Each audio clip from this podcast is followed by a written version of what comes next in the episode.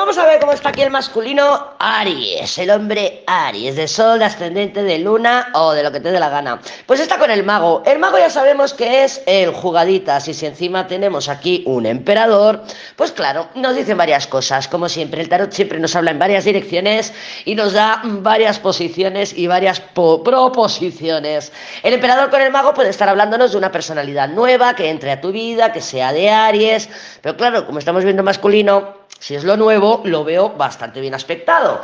Pero que dices, ay, mira, acabo de conocer a un chico que es Aries, que tal, que es algo nuevo, es juvenil o es una persona más joven, que también puede ser, que también puede ser. Puede ser que le cueste dar los pasos, que con el colgado pues mm, lo posponga, que diga voy a esperar un poco, bueno, ya veré, pero no lo veo mal aspectado, o sea, que si es un Aries joven o una relación joven, que también molan, que es algo nuevo, algo inesperado, algo inesperado no tiene por qué, aunque tenemos ahí una templanza que le da un toquecín bastante interesante. Pero bueno, si es algo nuevo, si es una persona que acabas de conocer, que es reciente, lo veo que está bien aspectado, la cosa fluye y aunque puede venir con pausas, parece que sí, que esta semana, ¡ay! que puedes tener pinchito.